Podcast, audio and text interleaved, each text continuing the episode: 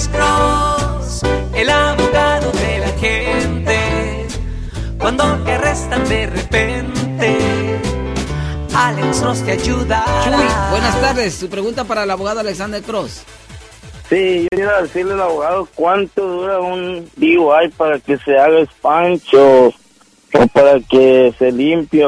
¿Cómo está eso? Ok, pues normalmente si usted ha sido hallado culpable por manejando bajo la influencia de alcohol y si usted ha seguido todos los términos que le dio el juez, si usted ha pagado todas las multas que el juez ah, lo ordenó a usted pagar y si usted solicitó la escuela, a la escuela de DUI, de manejar bajo la influencia, normalmente después de que su tiempo de probación o libertad condicional expire, usted pudiera hacer una limpieza de esa convicción penal. Normalmente aquí en el estado de California, por los casos de manejar bajo la influencia, por manejando ebrio, les dan tres años de libertad condicional o probación.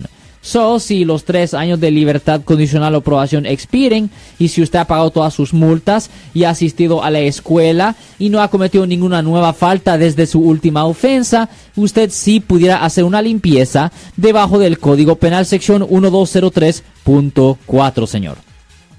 Sí, yo ya fui a la escuela y este ya tengo los tres años acabados con mi y todo. Sí, fantástico, de probation, de libertad condicional. Sí, pues ah, basado en lo que usted me está diciendo, usted sí puede hacer la limpieza de la convicción penal.